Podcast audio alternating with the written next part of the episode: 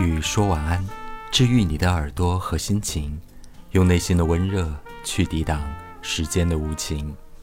大家晚上好，我是柯宇安，欢迎今晚收听我在喜马拉雅的节目。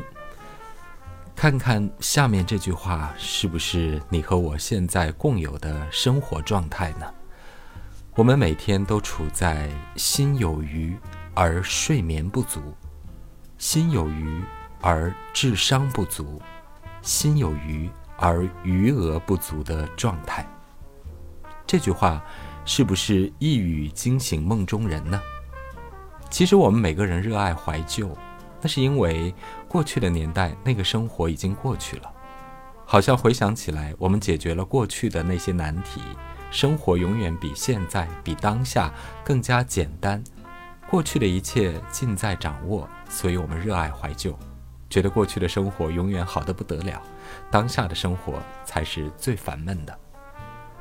不知道从哪一天开始，也许是时代和社会变得复杂了。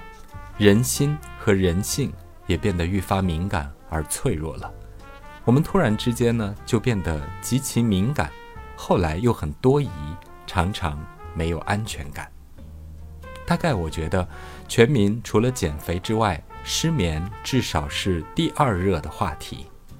睡不着、翻来覆去的时候，我们好像觉得整个人的身体很热，那种燥热烦闷。使人像煎饺子一样的来回翻腾。中医说呢，这个是体内过热，不管是你的胃热、肺热，还是肝火过旺，都会导致我们难以入睡。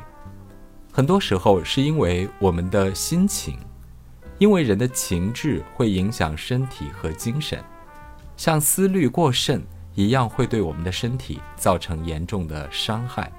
就像《红楼梦》里面的林妹妹。她每天都哭哭啼啼，然后情思过甚，就会导致她的身体状况越来越差。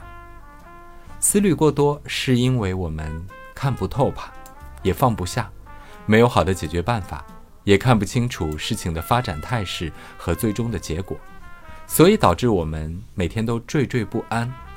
可是这个里面有多少的事情，多少的思虑，其实根本是无关紧要的。只是你自己想的太多，想得很离奇，从而导致了一场巨大的自我伤害呢。因为我们人的意志啊，常常总是跟自然而然的一切是有冲突的，不同步也不平衡。比如说我们在冬天里面突然想吃冰激凌，想吃西瓜，当然现在可以办得到，就因为我们的人的欲望和欲念，它好像不随着时令节气。的变化而同步，我们常常会突发奇想，这个就是所谓的执念吧。执念大概是我们深沉的内心开出的一朵欲望之花，它没有伤害到别人，却是我们自己苦不堪言。当然呢，也会偶尔波及到离你最近距离的人，不管是你的同事、朋友还是亲人。我们可以认为这个是智慧不够，或者修为不够。才使得自己呢总是无端的陷入到巨大的纠结和痛苦当中。我们很多人对于智商或者智慧的理解，基本都会陷入世俗的解读，以为说那就是做人要聪明啊，小聪明要够用的。说的直白一些，就是要多一点狡黠。我们每个人都要多一些聪明，甚至要有一点小聪明，不能说完全对，也不能说完全错。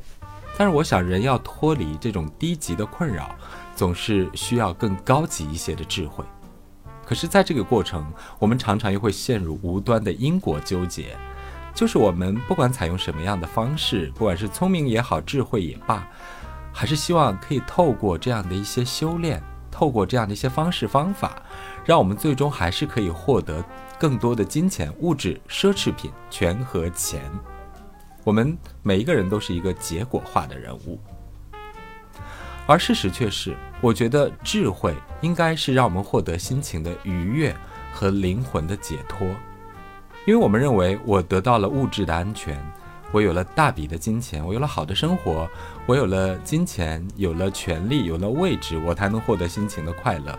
可是常常我们最后都发现，获得这些并不能够让我们真正的愉快高兴起来。